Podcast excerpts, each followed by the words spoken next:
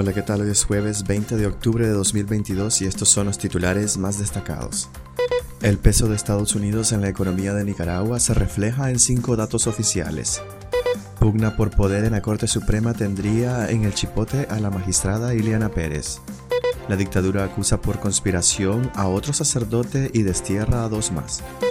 Costa Rica protesta por incursión de militares nicaragüenses en su territorio. Elevan a 400 millones de dólares las pérdidas por el paso del huracán Julia en Nicaragua. Soy Edwin Cáceres y les doy la bienvenida. El peso de Estados Unidos en la economía de Nicaragua se refleja en cinco datos oficiales.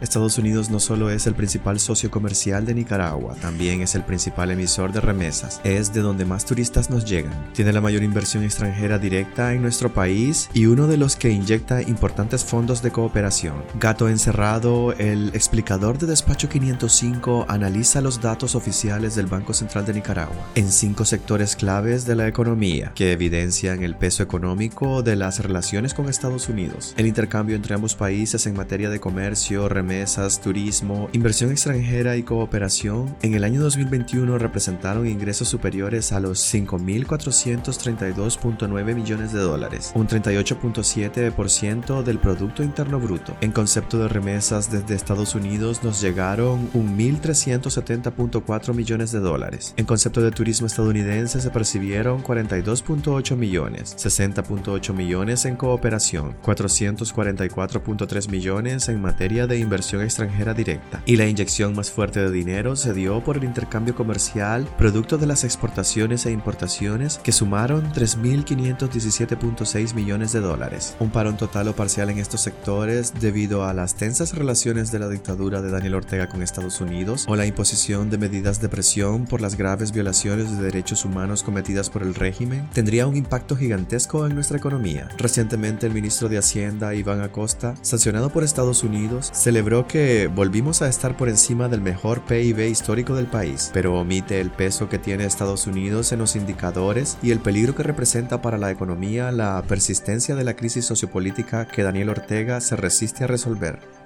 Pugnas por poder en la Corte Suprema tienen en el chipote a la magistrada Ileana Pérez.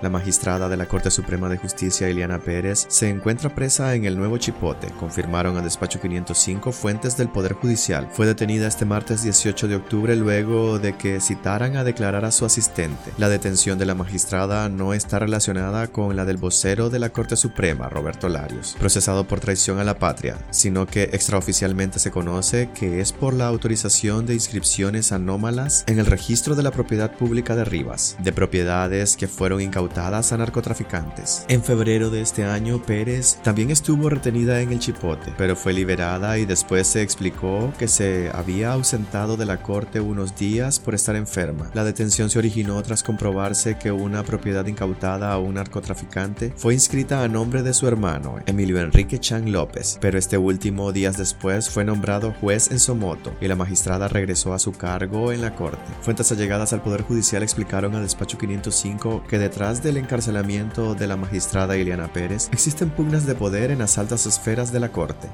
La dictadura acusa por conspiración a otro sacerdote y destierra a dos más.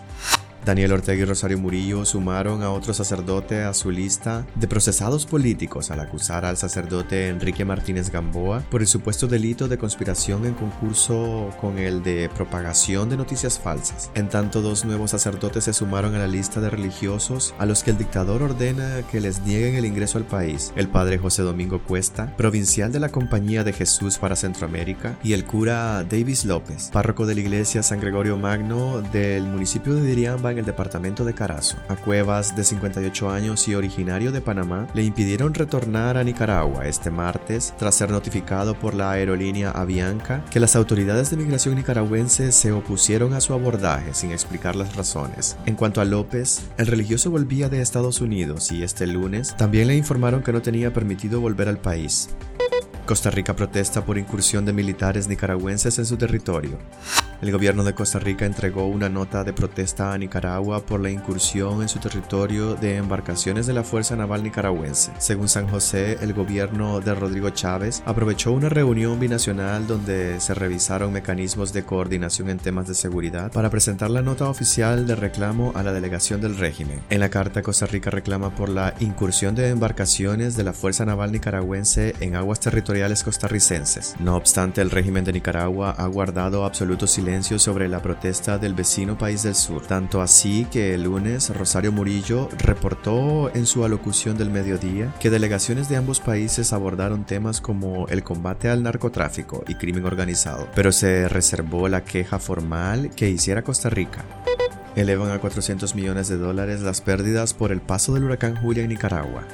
El régimen de Daniel Ortega elevó a 402.6 millones de dólares la estimación de los daños causados por el huracán Julia en Nicaragua, que tocó tierra en el Mar Caribe en las primeras horas del domingo 9 de octubre y atravesó el territorio como tormenta tropical. El ministro de Hacienda Iván Acosta señaló que los 402.6 millones de dólares equivalen al 2.6% del Producto Interno Bruto y que el reporte de daños estaba llegando a una etapa conclusiva con pocas variaciones en el futuro. El monto de los daños fue divulgado después que la Comisión de Evaluación de Daños realizó ayer una reunión donde se informó que Julia afectó a 96 municipios en 15 departamentos y en las dos regiones autónomas del Caribe de Nicaragua. El mayor impacto del fenómeno natural, según el régimen, fue en Corn Island, El Rama, Laguna de Perlas, Cucra Hill, Fields, El Tortuguero, la desembocadura del Río Grande, la Cruz de Río Grande, Huigalpa, Teustepe y en Managua en los distritos 5, 6 y 7. Pues hasta aquí quedaríamos este día. Gracias por acompañarnos y recuerden visitar nuestra página web despacho505.com para ampliar y conocer más noticias y también nuestras redes sociales. Nos pueden encontrar como Despacho 505. Que tengan un excelente día.